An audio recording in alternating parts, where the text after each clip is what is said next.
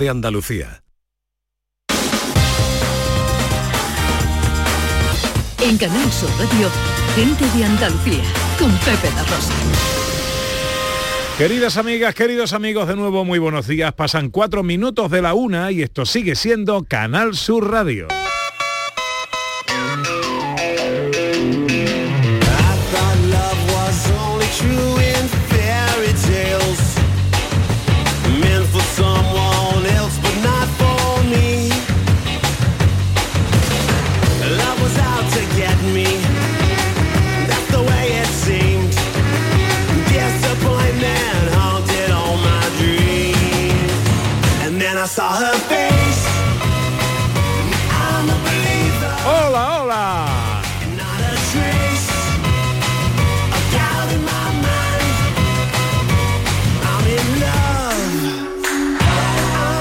¿Qué tal? ¿Cómo están? ¿Cómo llevan esta mañana de domingo? ¿Qué día es hoy? ¿Qué día? 22 de enero de 2023.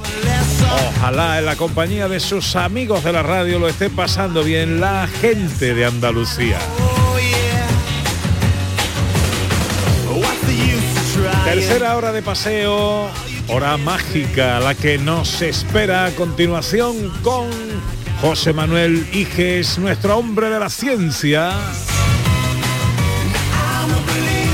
Llega María Chamorro con las fotos. Terminaremos con nuestro cocinero flamenco Dani del Toro. Y hablaremos de cocina coreana. Y va a estar con nosotros Pablo de Magic, el gran mago estepeño, joven pero con un futuro ahí esperanzador para la magia en Andalucía. Fue el que dio a conocer a los campaneros de Canal Sur en 2022 23. Allí en su tierra, en Estepa. Quedamos ahí impresionados ¿eh? con el bueno de de verdad, Pablo. que fue el que sacó el sobre ahí, haciendo magia. Hoy va a ser magia. En la radio magia, sí, en la radio magia. Hola José Manuel Hijes mío, buenos días. Buenos días Pepe, buenos días Ana, buenos días Pablo de Magic. Estarás contento ¿eh? de que haya magos tan Yo estoy jóvenes. hoy eh, mi semana on fire, estoy contentísimo por ver magos tan jóvenes ahí partiendo la pana. Estoy contentísimo también, tengo que decirlo, porque Carmina Design en We Love se Ahí llevó, el, preguntarte ¿En serio? ahhora mismo por eso. ¿Se llevó el premio? se llevó el premio a la Bien. creatividad. Bien. Oh, bueno, Está contentísimo. Enhorabuena, Sí, sí, sí. Qué bien, qué bien, qué bien. ¿Cuándo fue el desfile? de Fue el martes, El fue martes. el martes y la verdad es que yo lloré, aunque parezca que Ah. no, lloré. Lloré cuando le dieron el premio, un poquito, tampoco mucho porque no era plan, pero lloré cuando Bueno, es- salió a recibirlo y un. Hombre, son momentos muy emotivos Sí, y es sí, verdad, sí. hombre, que a uno se emociona y se escapan las lágrimas de emoción. ¿Qué te Dice pasa, Pepe? por aquí ¿Eh? un mensaje. Hablábamos antes de eh, papa con mayúscula o sin minúscula y, y dice uno por aquí, no voy a decir quién, eh, se dice el pecado, no el pecador. Yo he cogido alguna papa para ponerla con mayúscula, profesor Carmón. Ahí estaría justificado. Hola Pablo de Magic. Buenos días. ¿Cómo estás, amigo? Genial, con muchísimas ganas de estar aquí con vosotros. Bueno, hombre, que, mm, que quedamos en Estepa, que eh, vendrías un día a la radio a contarnos cosas de ti y hacer magia. Eh, bueno, ¿cómo te van las cosas? Lo primero, ¿cómo han Pues ido la las fiestas, las navidades y todo? Pues la verdad que llena de eventos, muy contento eh, y con mucha ilusión por seguir con los proyectos de este año que hemos empezado en enero con las redes sociales para darme un poco a conocer más arriba de Andalucía. También muy contento por mis participaciones en programas como Got Talent, también por presentar a los campaneros allí en Estepa, que lo pasamos en grande y de teneros a vosotros como presentadores de la gala, que fue un momento maravilloso y de todos los eventos que hemos tenido ahora en diciembre, que la verdad que nos lo estamos pasando genial y poco a poco seguimos adelante. Muy bien, ¿qué edad tienes, Pablo? Pues 20 añitos. 20 años. José Manuel, 20 años. Jovencísimo, jovencísimo. ¿Eh? Está bien que empiece así, así. ¿Tú a los apuntado. 20 ya eras mago también? sí, sí, sí, sí. Ya eras mago De hecho, yo también. ya había salido en la tele a los mi primera actuación fue a los 10 en la tele, en el programa Sopa de Ganso con Rosa León, sí, sí, sí. sí. ¡Hala! A los 10 en la tele y a los 13 también, después con Miliki Rivera Sema en, en un programa también que había en aquella época. ¿Cuál es tu película favorita? Estamos preguntando hoy. Mi peli es el viaje de Chihiro. Es ¿Cómo? una pe- el viaje de Chihiro, que es una película de animación de Hayao Sí. Miyazaki. También iba a ser Los Vingueros, tu, tu película Los favorita. pingueros también o, es una peli que me gusta dentro del cine español. ¿Y la de Pablo? La de- mía Contratiempo, de, de Mario Casa. Ah, buena película, buena es una película en la que no te esperas el final, como en mi juego. Sí, Ah, bien, bien, hilando, bien. siempre hilando. Bueno, a ver qué nos dicen los oyentes 670 940 200. Hola, buenos días. Buenos días, majarones. Aquí José Mudarro de Sevilla. Para mí, la mejor película que ha existido ha sido Top Gun, que era la que le gustaba a mi padre. Y nos poníamos a verla los dos juntos y la habremos visto 40 o 50 veces. Bueno, ya nos lo ha contado también aquí. Nos lo ha contado persona para que no se nos olvide. Para que no se olvide, para que no se olvide. Venga, otro mensaje. Hola, buenos días. Pues la película que a mí más me gusta es la de Ghost. No me canso de verla. Hay muchas más, pero esa es una de las que siempre me ha llamado mucho la atención. Un romántico. Ha dicho de la vida. Ghost, ¿no? De- no, yo te digo Ghost, un romántico de la vida. Sí, sí. Bonita, hombre, Bueno, una película, ah, película, emocionante. tierna, Eh, eh. Ghost, Pretty esas son películas ya eternas. Que está bien, que está bien. Venga, uno más. Hola, buenos días. Buenos días, Pepe y Ana. Hola. A mí me gusta mucho tal como éramos. Ah. Ese Robert Redford y esa Bárbara Estrella. Me ah, encanta esa película. Cada Muy vez, buena. vamos, la veo cuando puedo ponerla, ¿no? muy Pero me encanta. Venga, buenos días. Buenos días, muy bonita. Buena pareja, ¿eh? Sí, y sí. Bárbara Streisand. Esta además es de... Está antigua, ¿eh? Esta Oye. Leo, Léolo era otra película preciosa. ¿Cuál? Léolo, que nadie lo ha Oh, dicho. Léolo. ¿A muy que sí? ¿A que te gusta también? Perdona, todavía no me he enterado. Léolo. Léolo. Es que es un nombre de un- un niño que se llama Léolo. Léolo. Bueno. O Leolo, no sé, de no, llevaba Yo- acento. yo- Leolo. yo lo decía Leolo, pero- Leolo, Leolo. ¿Y de qué va esa película? Pues de un niño muy especial, Sí. de una topo. Como ha dicho Raquel. Bueno. Un niño muy especial. Bueno, ahora seguimos escuchando a los oyentes. Eh, ahora quien tiene que venirse para aquí es María Chamorro porque llega el tiempo del concurso fotográfico. En los mapas del cielo el sol siempre es amarillo. Y las nubes la lluvia no pueden velar tanto brillo. Y por lo que veo por aquí, la semana ha dado ha dado juego María Chamorro. Veo por aquí mucha actividad, ¿no? Actividad máxima. Buenas, ¿qué pasa? ¿Cómo Ha gustado el tema, ha Ha gustado. gustado, ha gustado el tema, sí, porque recordábamos que eh, lanzamos una publicación en el Facebook en el que pedíamos a los participantes del concurso pues que nos eh, ayudaran a elegir temas, ¿vale? De, para, para crear y para realizar esas fotografías del concurso de fotografía de gente de Andalucía. Y una de esas eh, propuestas pues fue eh, las torres, hacer fotografías a torres, de lo que fuera, ¿vale? Torres de lo que quisiéramos. Mm. Inventadas, reales. eh, hemos tenido pues muchísimas publicaciones, cerca de 80 publicaciones, con fotografías maravillosas. Muy difícil elegir. eh, cuáles son las mejores pero bueno Pero bueno, hay aquí unas cuantas ahí está, reseñas. ahí hay unas cuantas reseñas Vamos, y también vamos. tenemos unos cuantos ganadores finalistas de esta semana Venga, pues Mira, empezamos. vamos a empezar con una fotografía de Yaiza Abad Cecilia. Vale, es una fotografía que la- ella eh, nos hace una reseña y dice parte superior del pabellón de la Comunidad Económica Europea, donde se representaban las banderas de los 12 miembros que había en 1992. Eso está aquí en la isla de la Cartuja, en Sevilla, Sí. y es una torre que está muy bonita, eh, toda llena de banderas eh, de los distintos países, de los distintos países europeos. Son muy bonitas. En este caso, pues ella ha hecho una fotografía muy chula, con un colorido muy bonito y eh, realizada desde el plano Nadir, que recordábamos cuál era el plano Nadir. Sí, El tipo, contrapicado. tipo contrapicado. Ole, ¿eh? ole, Eso. ole, muy bien, Que muy bien. estudiamos, estudiamos a María Chamorro, ¿eh? estudiáis ahí, bien, Durante la semana. bien, bien.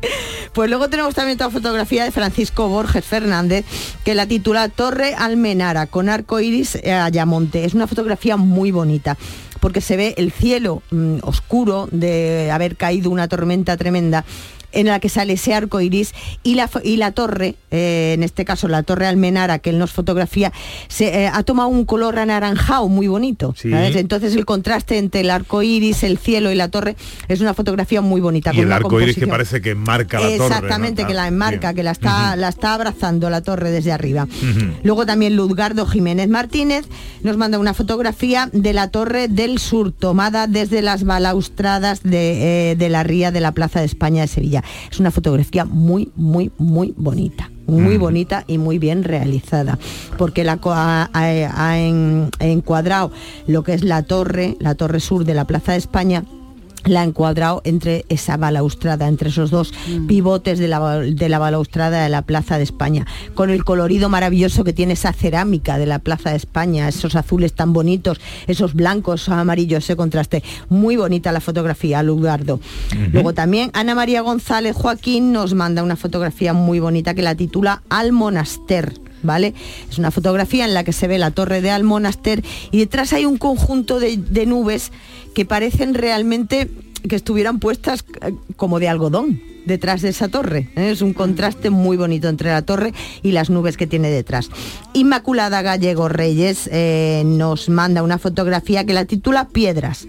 ¿Vosotros conocéis este, esta moda que hay ahora de, las De- pie- de hacer sí, las torres de con, las, torres y Sí. con las piedras Sí, en la sí. playa, ¿no? Eh, pues ella nos manda esta fotografía, piedras, dice en la playa nunca nos aburrimos y hacemos torres como esta. Y es una fotografía pues muy chula de una torre de piedra Sí. realizada en la playa. Y encima tiene un osito. el osito es maravilloso. Me osito encanta. maravilloso, sí. Luego también Miguel Ángel Nieto dice, me he inventado una mini torre con los, calame- con los caramelos de los encanta reyes. también, Me, me encanta, encanta, creativos, creativos los participantes, muchísimo. Sí. Y Loli Soria Iglesias nos manda una fotografía de la típica torre de Pisa.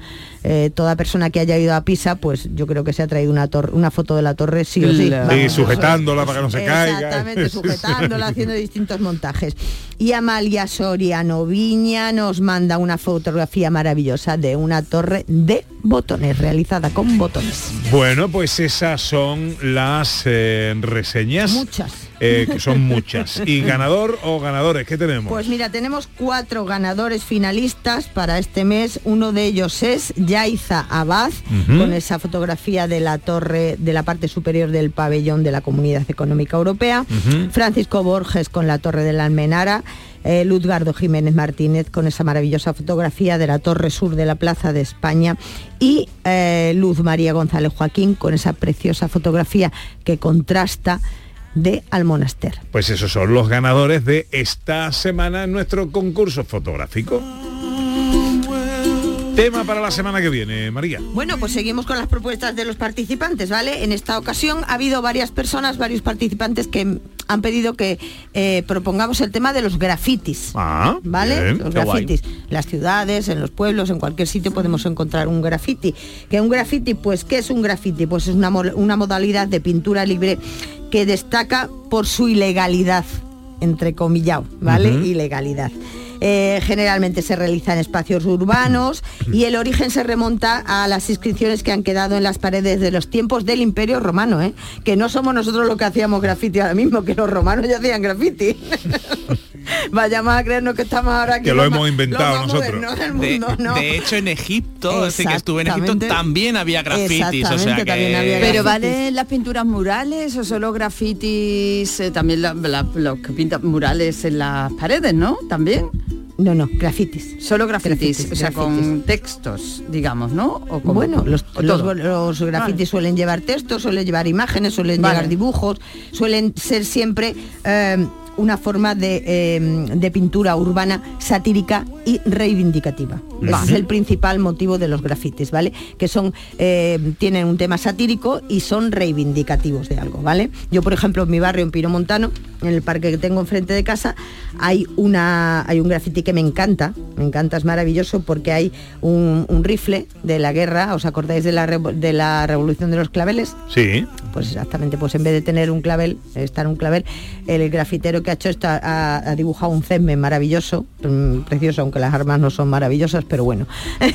y dentro del cañón le ha puesto una margarita. Ah, es maravillosa, maravillosa, bien, bien. maravillosa. Sí, muy bonito. Bien, bien, bien. Bueno, ayer vimos nosotros un graffiti que habían puesto precisamente en la fachada de la casa natal de Lola Flores. en Jerez, Exactamente, exactamente, con maravilloso. su cara, un magnífico eh, graffiti. Bueno, pues ese es el Además tema te digo, para la tenemos que viene. grafiteros en Andalucía muy, muy buenos. ¿eh? Bueno, de Muy hecho, la- buenos. la semana Exactamente, la pasada- semana pasada entrevistamos a uno de ellos. Exacto. Ujú. Segunda vez nominado a mejor. Tema para la semana que viene en el concurso fotográfico, grafitis. Gracias, María. A vosotros. Yo romperé tus fotos, yo quemaré tus cartas para no verte más, para no verte más. Yo romperé Dice Julio Vera en Twitter, aunque os cueste creerlo, la película que más nos gustaba con 16, 18 años a mi grupo de amigos era Se acabó el petróleo. Siempre la veíamos en casa. Buena película también. Hombre, por favor, ahí con Paco Gandía, con mi padre, con José Le. Eh, la película era mala tela de castigo, pero te, tenía un hartón de reír. Sí, sí. A mí me gustaba eh, la vaquilla que veía con mi padre. La vaquilla también. Sí, Dice aquí también el guateque, peliculón. Buah, el peliculón ese. Vamos, lo que le pasa a Peter Sellers en, en una noche no nos pasa a nadie. Bueno, nos ha pasado a algunos, pero lo del elefante es demasiado. y el gran Lebowski también Ah, mítica, también, mítica Lebowski. Bueno, enseguida, eh, Pablo de Magic, eh, magia en directo en la radio. Soñar y romperé tus fotos.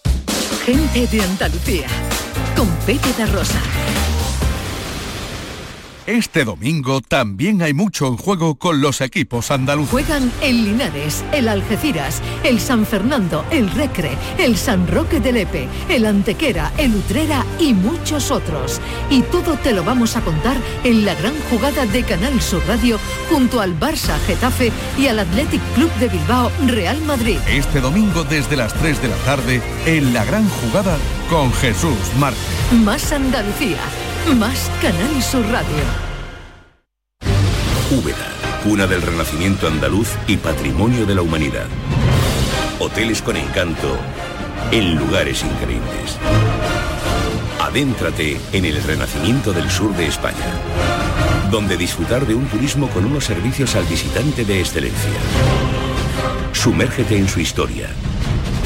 Úbeda. Ven, te sorprenderá. El flexo de Paco Reyero. Las historias, anécdotas y curiosidades de destacados intelectuales españoles. Conoce a estas personalidades en una atmósfera única. Un viaje sonoro artesanal de la mejor radio. El flexo de Paco Reyero. Los lunes desde la una de la madrugada. Más Andalucía. Más Canal Sur Radio.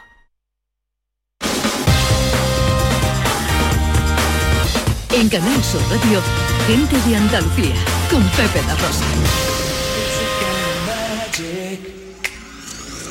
It's a kind magic.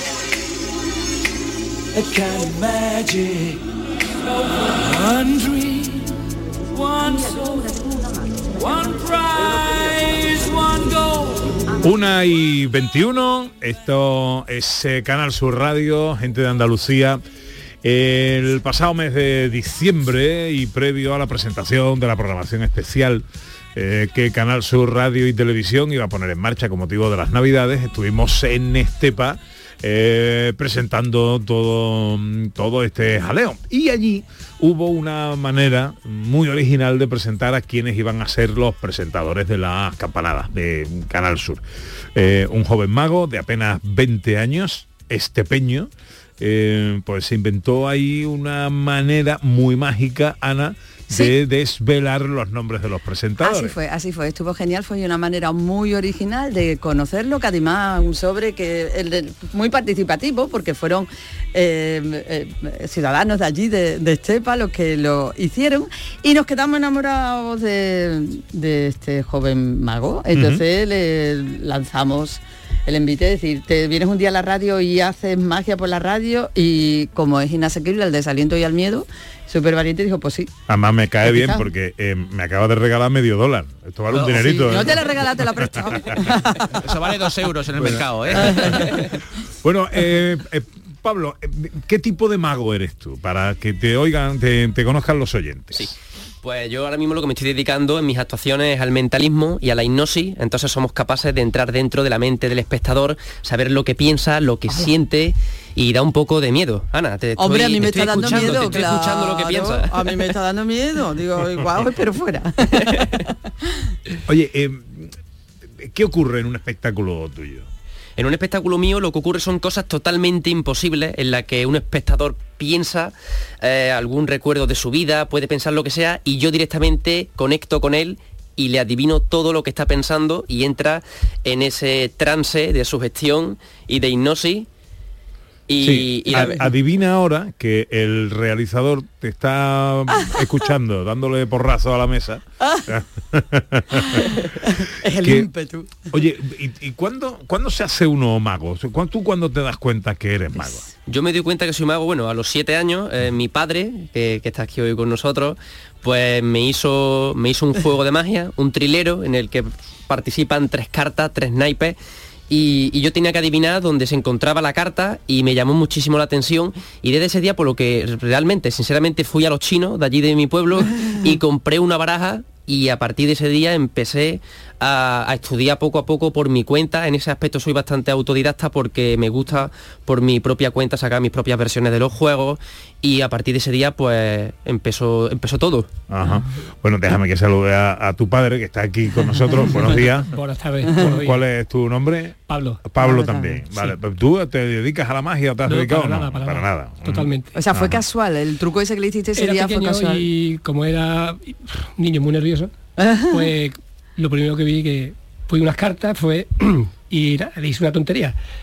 Pero no sabía que, le- Vaya. que el tío La que iba apuntando fuerte. ¿eh? Y a, y a partir de ahí, eh, eh, José Manuel Iges, que es nuestro hombre de la ciencia y es mago eh, también, eh, ¿qué- qué- cómo evoluciona un mago? ¿Esto se estudia? ¿Esto, Mm. Esto, se lleva? esto se estudia, se trabaja y se ensaya muchísimo. Es decir, yo creo que Pablo le habrá dedicado no horas, vamos, lo indecible, casi como si fuera un atleta profesional, probablemente le ha dedicado a ensayar. Se estudia por libros, por vídeos, también otros magos que te enseñan. ¿Quiénes son tus referentes, Pablo?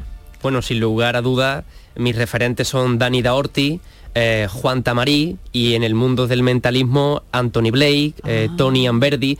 Pero bueno, ese especial cariño que le tengo yo al, al- a nuestro hombre de pelo largo, como es Juan Tamarí, que es un referente en el mundo de la cartomagia, y, y, Dani, y Dani Daorti, también tiene unos libros muy bonitos. Porque claro, hay, hay, hay, digamos, dos tipos de magia, ¿no? La, la magia espectacular mm, de los grandes shows, ¿no? Donde podemos eh, tener ahí a David Copperfield, por ejemplo. Correcto. Eh, pero eso para vosotros es menos magia. Eh, bueno, no, no es que sea menos magia, eh, realmente eh, es algo que son es una rama distinta en el mundo de la magia, como las grandes ilusiones, como hacía Houdini, el gran escapista, como así, como hace David Copperfield, como es que desapareció la estatua de la libertad, son cosas muy visuales y son cosas de grandes ilusiones. Nosotros trasladamos la magia a un tapete, magia de cerca, en el que todo el mundo que esté puede vivir la magia todo lo cerca posible. Hay que decir también que España es una potencia mundial en magia de cerca y en cartomagia. Es decir, nos temen cuando vamos a los congresos internacionales porque nos llevamos todos los premios. En- Dani Da Ortiz, por ejemplo, que le acaba de citar, ha sido galardonado como el mejor mago teórico de magia de cerca en el último Congreso Mundial de Magia. O sea, que, que magia de cerca España es como la NBA de la Ah. magia. Bien, que lo sepáis, que lo sepa toda Oye. España. Por eso a lo mejor hay tanta gente como Pablo que desarrollan esa vocación de forma natural como español. a, di- a día de hoy hay, hay muchos programas de televisión, hay muchos vídeos, hay muchos YouTube, hay muchas cosas eh, que hacen que la magia, que veamos mucha magia, ¿no? No, no- no diré que no nos sorprendamos, pero que, que veamos mucha magia. ¿Cómo te trabajas tú, tu repertorio, tus cosas para, eh, eh, en la medida de lo posible, sorprender al espectador? Yo siempre he tenido claro una cosa, como todo en la vida hay que estudiarlo, hay que, ensayarlo. Y eso de hoy en día, la sociedad como está con los vídeos en YouTube, que si las revelaciones en TikTok y estas cosas, yo soy más clásico. Yo prefiero lo clásico, leer libros y de autores conocidos que te enseñen esos secretos y esas técnicas de la cartomagia, del mentalismo, que realmente se esconden en, lo- en los libros, que es lo importante. Y bueno, yo intento siempre de enfocarlo a lo imposible, a lo que no está visto, porque hoy en día, como bien dice Pepe, ya hay pocas cosas nuevas Ajá. por Ajá. descubrir. Y yo estoy intentando de, de darle a mis espectáculos ese toque de imposibilidad que le falta al espectador de vivir, que nos lo están quitando las redes sociales. bueno, eh, ¿y tú te atreverías a hacer algo de, ma- de magia aquí, eh, teniendo en cuenta que no se ve, que nuestros oyentes no te están viendo, pero hacer algo de magia a través de la Sí, sí, radio? por supuesto. Mira, yo lo que voy a invitar a todos los oyentes que nos están escuchando ahora es que cojan desde su casa tres materiales muy cotidianos que tenemos todos por ahí, que es una llave, una moneda y un bolígrafo. Y un bolígrafo. Vale. Todos, Vale. todos aquí tenemos una llave, una moneda eh, y un bolígrafo, menos José Manuel Iges por aquello de que perro no come perro, ¿no? tengo, tengo, además, tengo una moneda especial que es mágica. ¿no? También, todos los magos tienen una moneda mágica. Qué guay. Bueno, pues venga. Cada uno desde su casa, vamos a darle tiempo a los oyentes, que estoy viendo ahí la- los niños corriendo, las mujeres ahí saliendo, Sacando las llaves de los llaveros. sacando las llaves. Y bueno, es muy sencillo, una llave, una moneda y un rotulador, bolígrafo, lápiz, lo que tengáis a mano. Y ahora vamos a empezar a hacer algo de mentalismo, donde yo me voy a intentar de meter dentro de vuestras mentes. Sé que ahora mismo estáis flipando, estoy flipando hasta yo, imaginaros vosotros. y bueno, va- esto es muy sencillo. Los ponéis en línea horizontal, en fila, primero, segundo y tercero, en el orden que vosotros queráis. Podéis tener primero la llave, segundo la moneda, tercero el lápiz, o primero el lápiz, segundo la moneda. Podéis darle el orden que vosotros queráis. Importante no decirlo en voz alta porque yo me estoy enterando de todo lo que pensáis, ¿eh? Y bueno, veo que ya estáis tomando un orden distinto cada uno. Y ahora vais a tomar las decisiones que yo os vaya diciendo según el orden en el que lo tengáis. Vamos a coger la moneda y la vamos a intercambiar por el objeto que tengamos a nuestra derecha. Si no tenemos ningún objeto, pues lo dejamos tal cual está. Es decir, vamos a coger la moneda y la intercambiamos por el objeto que tenemos a la derecha. Si no tenemos ningún objeto, no movemos absolutamente nada. Ahora vamos a coger la llave o el llavero o el manojo de llave, que yo sé que aquí en Andalucía es muy clásico eso de el manojo de llave, del taller, del garaje, de, de todo junto. y lo vamos a intercambiar por el objeto que tengamos a nuestra izquierda. Si no tenemos ningún objeto a nuestra izquierda, no movemos absolutamente nada. Vale. Vale, perfecto. No, no, no, no, no se peguéis, no se peguéis allí en casa, hombre, no, no, no. Dejadlo tal cual está, está bien así. y por último, el lápiz, rotulador, bolígrafo, lo que tengáis, lo intercambiamos por el objeto que tengamos a nuestra derecha. Y si no tenéis nada a vuestra derecha, pues lo dejáis tal cual. Bueno, ahora es importante saber que cada uno tiene un orden distinto, tal cual eh, lo hemos eh, desordenado al principio, hemos mezclado, hemos barajado estos pequeños instrumentos cotidianos como es una llave, una moneda y un boli, que cada uno tendremos una posición totalmente distinta. Pues ahora eh, el objeto que tengáis a vuestra izquierda lo vais a llevar al bolsillo izquierdo. El que tengáis a vuestra izquierda al bolsillo izquierdo. El que tengáis, bueno, ahora os quedan dos objetos en la mesa. El que sea más grande lo llevamos al bolsillo derecho. El que sea más grande lo llevamos al bolsillo derecho. Y el que queda en el tapete lo vamos a guardar en nuestra mano derecha.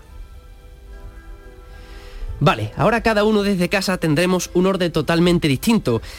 De dejar claro que hemos puesto el orden inicial que hemos querido. Hemos desordenado cada uno como hemos querido y lo hemos puesto en el bolsillo izquierdo, en la mano y en el bolsillo derecho. Y ahora voy a intentar de adivinar dónde está cada objeto, gracias al mentalismo. A ver, para empezar tenemos que entrar dentro del acertijo, Pepe. Vi. Tenemos que abrir el acertijo, como si fuese una puerta. Así que todos los oyentes vamos a sacar de nuestro bolsillo izquierdo la llave para poder abrir el acertijo. Y ahora todos los oyentes necesitamos escribir el acertijo, así que vamos a sacar el bolígrafo rotulador que tenemos en nuestro bolsillo derecho y me tenéis que pagar, por supuesto, con la moneda que os queda en la mano derecha.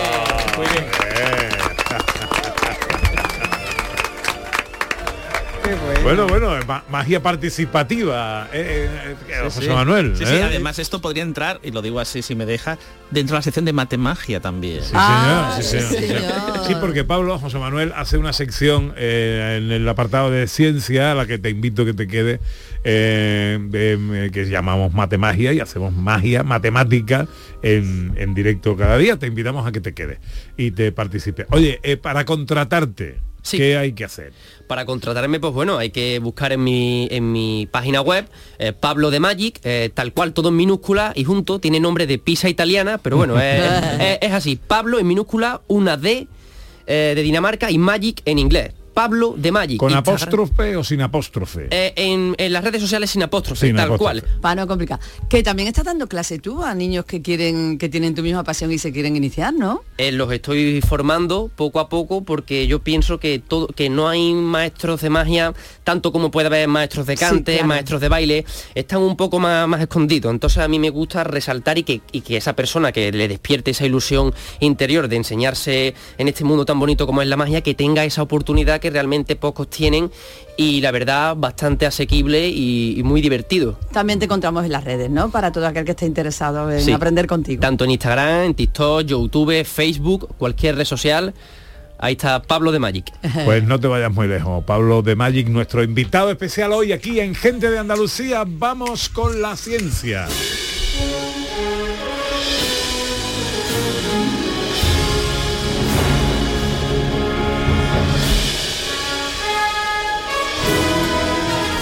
Con José Manuel Iges mío, ¿qué, qué te parece que haya eh, savia nueva en todo esto de la magia? Hombre, me- Aumenta la competencia. Más que la competencia me parece algo maravilloso porque los magos, aunque parezca que no, no somos competitivos. Es decir, nos interesa que haya nuevos magos, que porque aprendemos de los nuevos magos. Eh, esto de la magia es, una, es un arte, pero también tiene una- un grado de ciencia.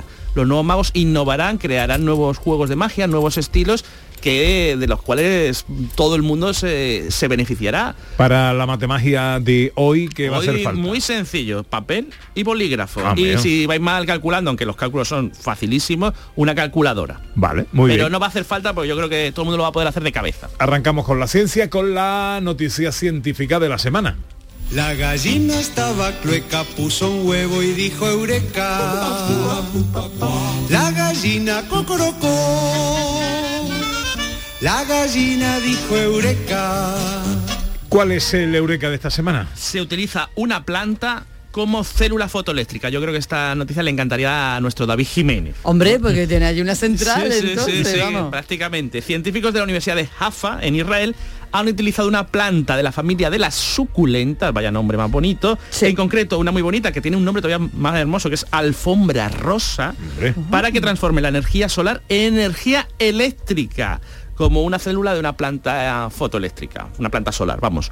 Esto se sabe que durante el proceso de la fotosíntesis todos sabemos, o, o deberíamos saber, que la luz se transforma en energía para la, para la, la- la planta y que se mueven electrones, ¿no? A través del oxígeno y el azúcar se mueven electrones. Y siempre que los electrones bailen, hay electricidad, ¿no? Porque eso es la electricidad, el baile de los electrones. Eh, ¿Qué pasa? Que normalmente eso es difícil con las plantas que son de hojas finas, pero las plantas como las suculentas, que tienen las hojas muy gruesas, tienen mucho agua, y mucho agua con azúcares, lo que hace que aumente el transporte de electrones. Solo con una hoja de una suculenta, de una alfombra rosa, se ha conseguido generar como un tercio de voltio, con una hoja.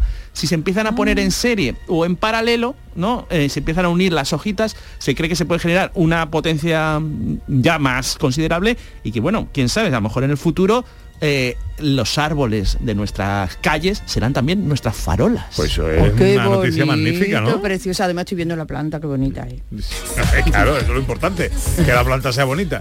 Como si es fea, mientras de luz. También es verdad. No hay planta fea. Bueno, ¿qué parte de nuestra personalidad vamos a conocer hoy? Pues una sobre los estilos creativos. Eh, atención, vamos a hacer eh, un test psicológico para saber vuestros estilos creativos y es muy sencillito. Mm, Quiero que imaginéis que estáis construyendo una o generando algún producto. Somos publicitarios todos de Sí. una empresa de publicidad. Sí. Ponemos, queremos promocionar, yo qué sé, croquetas de gente de Andalucía, ¿no? Como la, la semana pasada fue el día de la croqueta, pues croquetas de gente de Andalucía. Y tenéis que, que elegir qué vais a hacer, ¿no? ¿Qué, qué queréis hacer para la campaña? Es decir, cuál va a ser vuestro trabajo. Vale. Uno de estos cuatro tenéis que elegir. La primera, tenéis que investigar con datos, información, qué tipo de campaña sería la más eficaz. Por ejemplo, ver a la gente a la que le gustan las croquetas, cómo son, investigar qué tipo de croquetas, qué forma tiene que tener la croqueta. ¿no? Me encanta hablar de croquetas. Seguimos. Proponer ideas locas para la campaña. Es decir, yo qué sé, queréis hacer un spot publicitario porque el spot sea en el espacio, que todas las ideas locas que se os ocurran, que salga un canguro comiéndose las croquetas, etcétera. Otra, estudiar dentro de qué ideas propuestas son las que pueden funcionar, decir, bueno, los canguros no, porque como gente de Andalucía, el canguro no es andaluz, mejor otra cosa. Estudiar qué ideas son las correctas, ¿no? Y la, segun- la última es crear la campaña, diseñáis, yo que sé, los, los carteles, rodáis los spots, lo que- una de las cuatro, lo repito, tenéis que elegir solo una de las cuatro. Vale. Sé, sé que es duro, que muchos querréis hacer dos o tres, pero solo una de las cuatro. La primera es investigar eh, qué ideas o qué datos o qué información es útil para la campaña. La segunda es proponer ideas a lo loco. La tercera, ver qué ideas son las que encajan. Y la cuarta, crear ya la campaña con objetos materiales y, y ahí darle caña. Supongo que comer croquetas, si es de croquetas, pues eso. Vale. ¿Ya habéis elegido una? Sí. Todo. Bueno, pues eso me dirá, según la Universidad de Búfalo, qué estilo creativo tenéis. Eh, no es que seamos uno u otro, solemos ser una mezcla, pero siempre tenemos una tendencia. Si habéis elegido la búsqueda de datos, eh, sois clasificadores. Os gusta buscar información, determinar problemas y sobre todo explorar nuevas posibilidades de algo. Sois como unos exploradores, ¿no? Sois como los exploradores de la jungla creativa. Ese sería vuestro, vuestro estilo creativo. Si habéis elegido lo de las ideas locas, sois ideadores. Os gusta inventar cosas nuevas. El arte, ver muchas posibilidades diferentes. Y, y a lo mejor estáis un poco locos. Si habéis elegido estudiar cuáles de esas ideas funcionan, sois delimitadores. Os gusta ser precisos, realistas y mejorar las ideas de los demás. Sois el típico que os dan una idea y la transformáis en un algo brillante.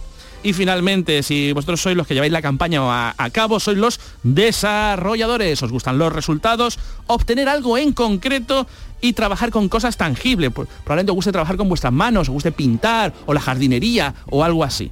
Bueno, eh, y siempre hago la pregunta. Ana. Proponer ideas locas. La idea es loca. eres la- Sí, sí, yo también. Soy claro, sois los creativos, como Sí, se sí, nota sí. dónde estáis trabajando. No sé si Pablo ha elegido algo. Idea, ideas locas, sin duda. Ideas locas, veo que aquí- O alguien va a tener que hacer el spot, ¿eh? Que hacer el spot no se hace solo y además muchas ideas no valdrán, pero muy bien, muy bien. El club de los ideadores.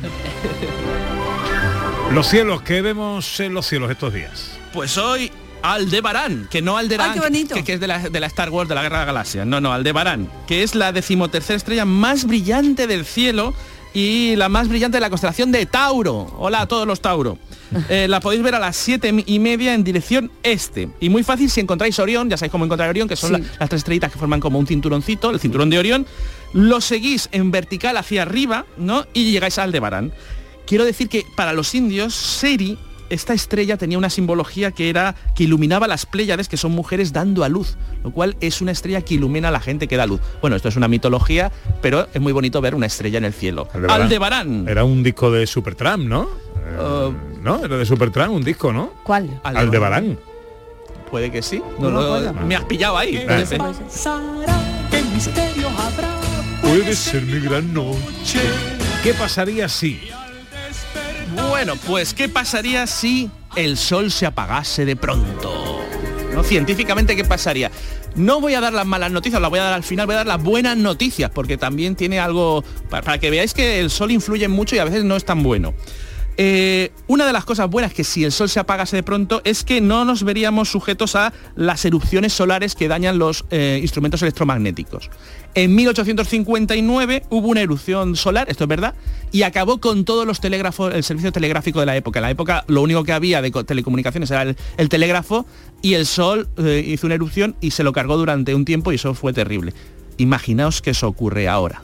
Bueno, pues eh, dicen que las pérdidas serían billonarias en todo el mundo si hubiera una erupción electromagnética del Sol. Pero si se apaga no hay problema. Lo segundo, bueno, que habría mejor servicio por satélite. Cuando un satélite pasa por delante del Sol, puede apagar su señal de radio. Si ya no hay Sol, pues ya no apaga su señal de radio y sería pues mucho más eficaz. Y la tercera, que es la que me encanta, es que las chivirías dejarían de ser un problema. ¿Qué son las chivirías? Os preguntaréis, ¿no? Eh, las hojas de las chivirías son una, una planta que si te tocan, ¿no? Eh, te da una sustancia que se llama furonocumarina. ¿no? O, o como se diga. como se diga. Pero lo curioso de esta sustancia es que no pasa nada. Pero cuando te da el sol se produce una reacción química que hace que eh, te queme la te queme la, la, la- la- la mano y la piel, ¿no?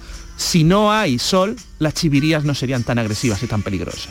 Eso es que pasaría lo bueno. Lo malo es que en una semana se congelaría el planeta y moriríamos todos. O sea que Bueno, Pues va a ser mejor que no se vaya. yo prefiero ¿no? las chivirías, me enfrento contra las chivirías. Ah, Ahí esa es la de está. Supertrans. una canción de Neutrals. Ah, Neutral. Ah, vale, vale, vale. Yo, sé, Vale, yo vale. recuerdo que yo, yo tengo un pasado, yo tengo un Sí. pasado. Esto suena fatal y me va a matar Pedro. me va a matar a Pedro. Ahora mismo te veo un poco más muerto, Pepe. Sí, sí, que lo he puesto yo con mi teléfono, eh, que no es. Bueno, eh, a la matemagia. La matemagia, en la matemagia os voy a regalar un artefacto matemágico. Es un regalo que os hago, ¿no? Que es un cuadrado mágico. ¿Qué es un cuadrado mágico? Es un cuadrado en el cual todas las filas y todas las columnas suman lo mismo. Y to- incluso las dos diagonales estas principales. Entonces, para ello, y además, ¿cuánto va a sumar? Ya lo voy a decir. Va a sumar la edad de cada uno, pero eso sí, hay que ser mayor de 20. Tú, Pablo, casi, casi, tienes que cumplir un año más, mayor de 20. ¿no? Miéntele al juego, Miéntele, ya mien- está. Puedes mentir al cuadrado. Me quedan 15 días, así que le mentimos. Le metéis al cuadrado. Entonces, para ello quiero que en una hoja de papel dibujéis un cuadrado 4x4 de cuatro casillas con cuatro filas y cuatro columnas. Muy sencillito. 4x4, cuatro filas, cuatro casillas y cuatro columnas. Vale.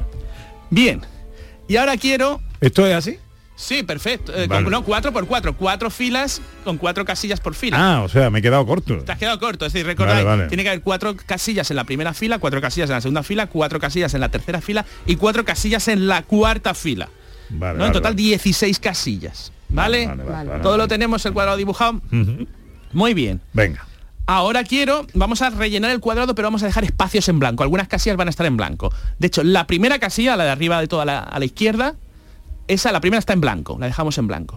La segunda, que es la que está a la derecha, le ponemos un 1. Un uno. ¿Vale? La siguiente, la tercera casilla de arriba, le ponemos un 12. ¿Vale? 12. Y la cuarta casilla de la primera fila, un 7. ¿Vale? Vamos con la segunda fila. Vamos a poner un 11. Al lado, un 8. La siguiente casilla la dejamos en blanco. Luego ponemos un 2 en la última casilla de la segunda fila. Y vamos con la tercera fila. Un 5, un 10 en la siguiente casilla, en la casilla eh, segunda de la tercera fila, y un 3 en la tercera casilla de la tercera fila. Y la última casilla de la tercera fila en blanco. En blanco. Cuarta y última fila. Primera casilla de la cuarta y última fila, un 4. Ujú. En blanco la siguiente, un 6 eh, y un 9. Y con Bien. eso hemos terminado casi, casi el cuadrado mágico.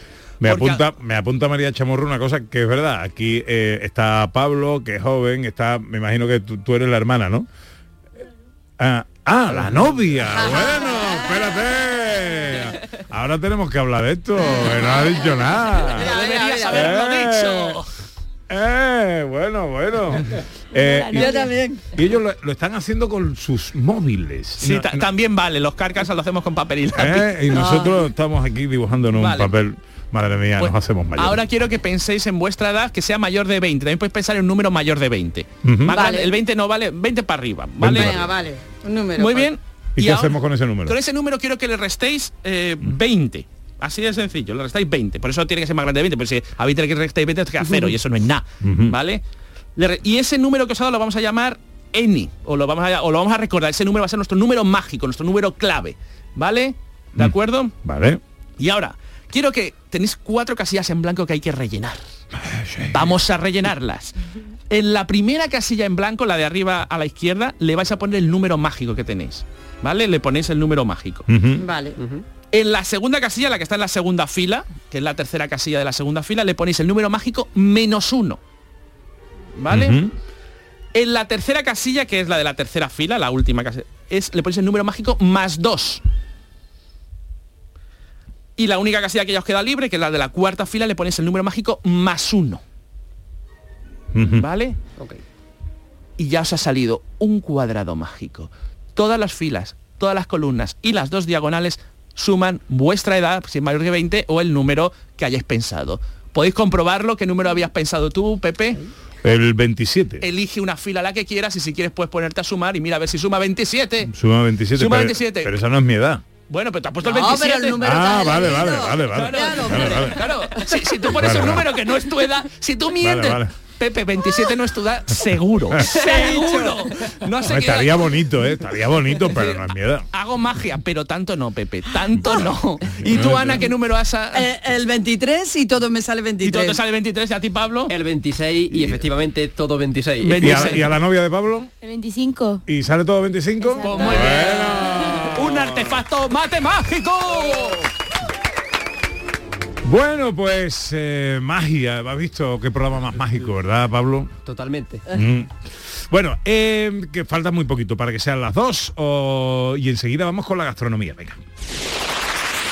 En Canal Sur Radio, gente de Andalucía, con Pepe da Rosa. Este domingo también hay mucho en juego con los equipos andaluces. Juegan el Linares, el Algeciras, el San Fernando, el Recre, el San Roque de Lepe, el Antequera, el Utrera y muchos otros. Y todo te lo vamos a contar en la gran jugada de Canal Sur Radio junto al Barça Getafe y al Athletic Club de Bilbao Real Madrid. Este domingo desde las 3 de la tarde en la gran jugada con Jesús Márquez. Más Andalucía, más Canal Sur Radio. Noticias fin de semana. El repaso a la actualidad del día con la última hora, la información local, el deporte. Noticias fin de semana. Sábados y domingos a las 2 de la tarde con Carmen Rodríguez Garzón. Más Andalucía, más Canal Sur Radio. Esta vida es alegría y yo la vivo soñando.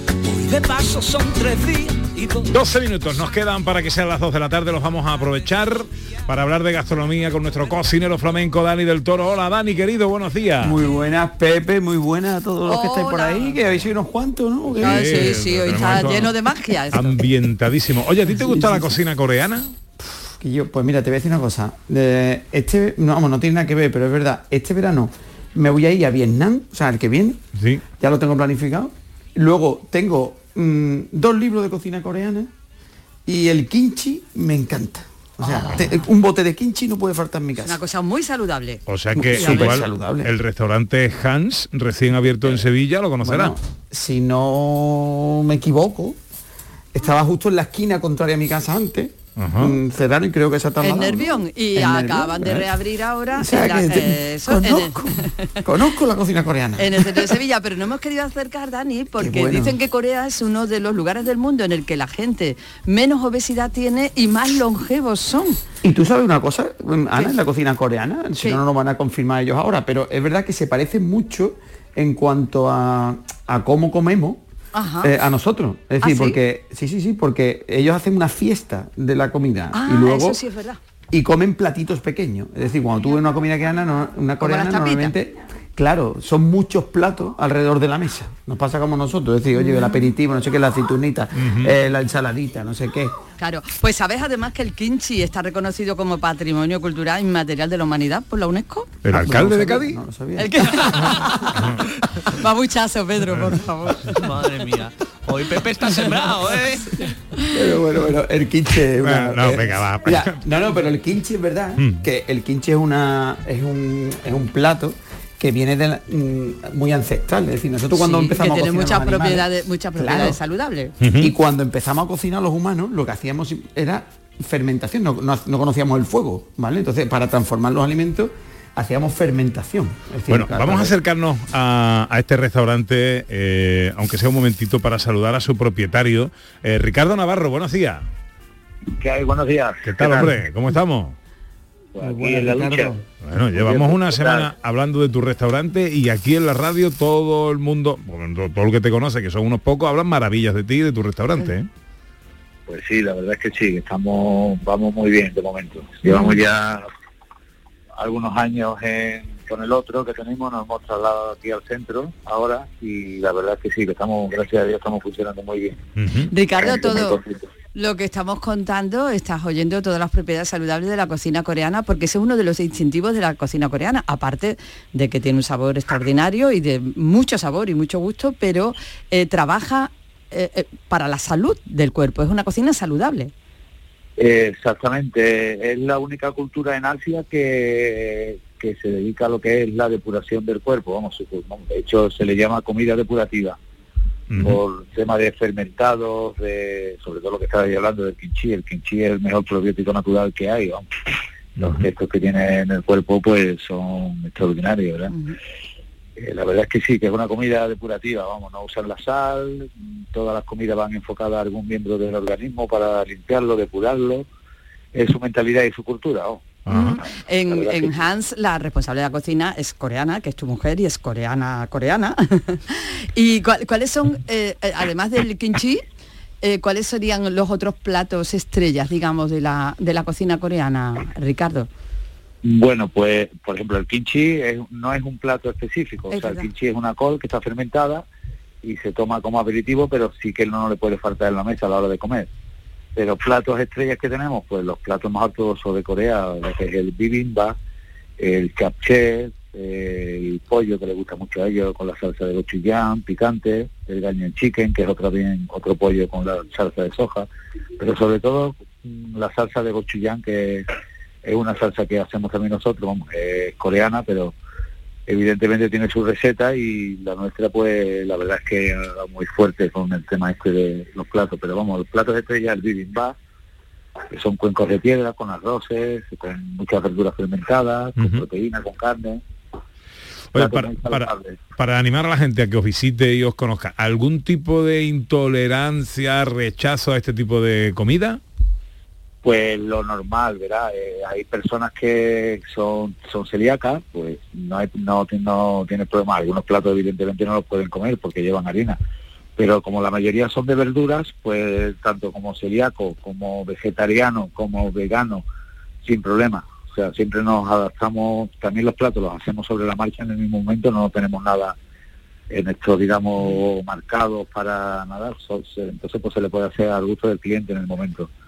Eh, y Sin solo problema. una cosa, Ricardo, para los que le preocupan que sea un sabor muy extraño para un occidental, ¿choca mucho con nuestros gustos? Pues la verdad que sí, que choca un poco por el tema de la sal. O sea, a los asiáticos, por ejemplo, a los, bueno, a los coreanos, por ejemplo, la sal en la cocina no, no, no la usan apenas. O sea, la usan nada más que para fermentar las verduras, que es como se fermenta, por ejemplo, el kimchi.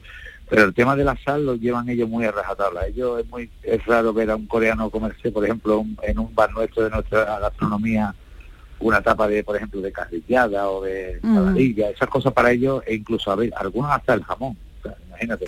Les resulta muy salado. para ellos. Sí, Ah. sin embargo no le falta sabor. Eh, Dani, ¿alguna pregunta rápida para eh, Ricardo? No, mira, yo más que pregunto un poco en la línea de lo que decía Ana de la salsa, porque muchas veces la gente piensa que la cocina coreana es muy picante y, no es así, es decir, depende de lo que tú le quieras echar, ¿no? Entonces, Ricardo, eso mm, tenéis muchos problemas, en- en- por ejemplo, en, en el restaurante cuando viene la gente le tiene que explicar que pica, que no pica y esto, ¿no? Eh, sí, verá, eso se le explica normalmente a la gente, pero bueno, la verdad es que también se le explica que no es un picante, no es el picante, por ejemplo, este indio, el picante mexicano, para nada, este picante coreano es un picante que viene, la salsa gochujang, por ejemplo, que viene mezclada con un almíbar, porque esa, digamos, es la equivalencia de los sabores, al no usar la sal, pues hacen el equivalente con el Muy picante, agridulce, claro.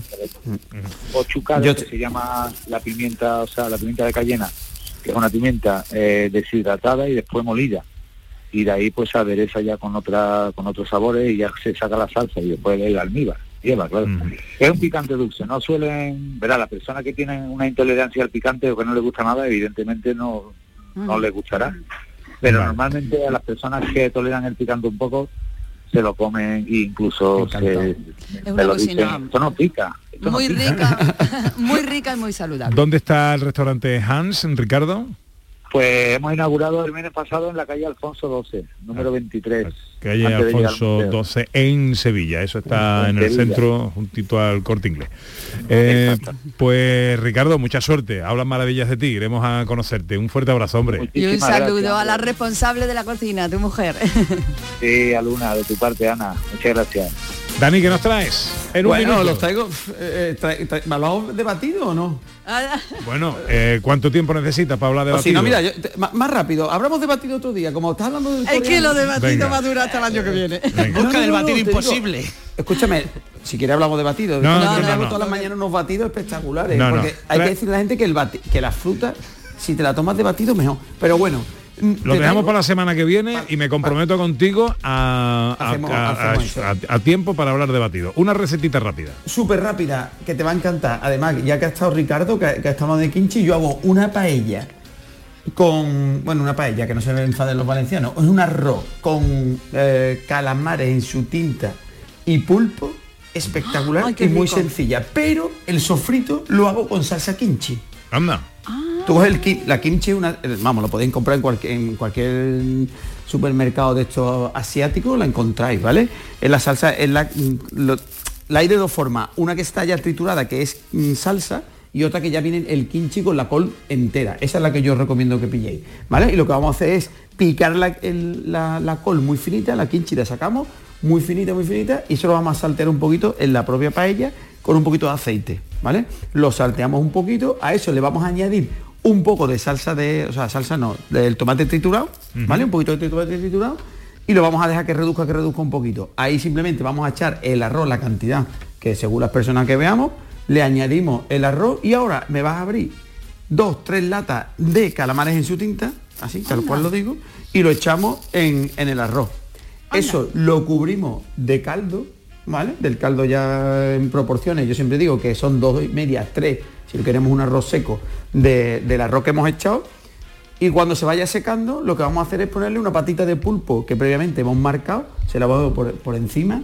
Familia, eso está espectacular. Oh. Bueno, Porque el sabor del kimchi con, la, con el calamar viene buenísimo. ¿En qué estaré yo pensando, Dani, que ha apuntado aquí arroz con calamares en su tinto? Cuídate. Te delata, todo te delata. Adiós, Dani, hasta la semana que viene. Besito, Dani. La espuma del mar, un grano de sal. Bueno, que nos tenemos que ir. Pablo de Magic, nuestro invitado, muchísimas gracias por acompañarnos, que te vaya todo muy bien. Recordamos redes sociales, Pablo de Magic, todo junto, con, sin apóstrofe. Sin apóstrofe. Para las redes sociales, que el apóstrofe y la ñ no se llevan bien con las redes sociales.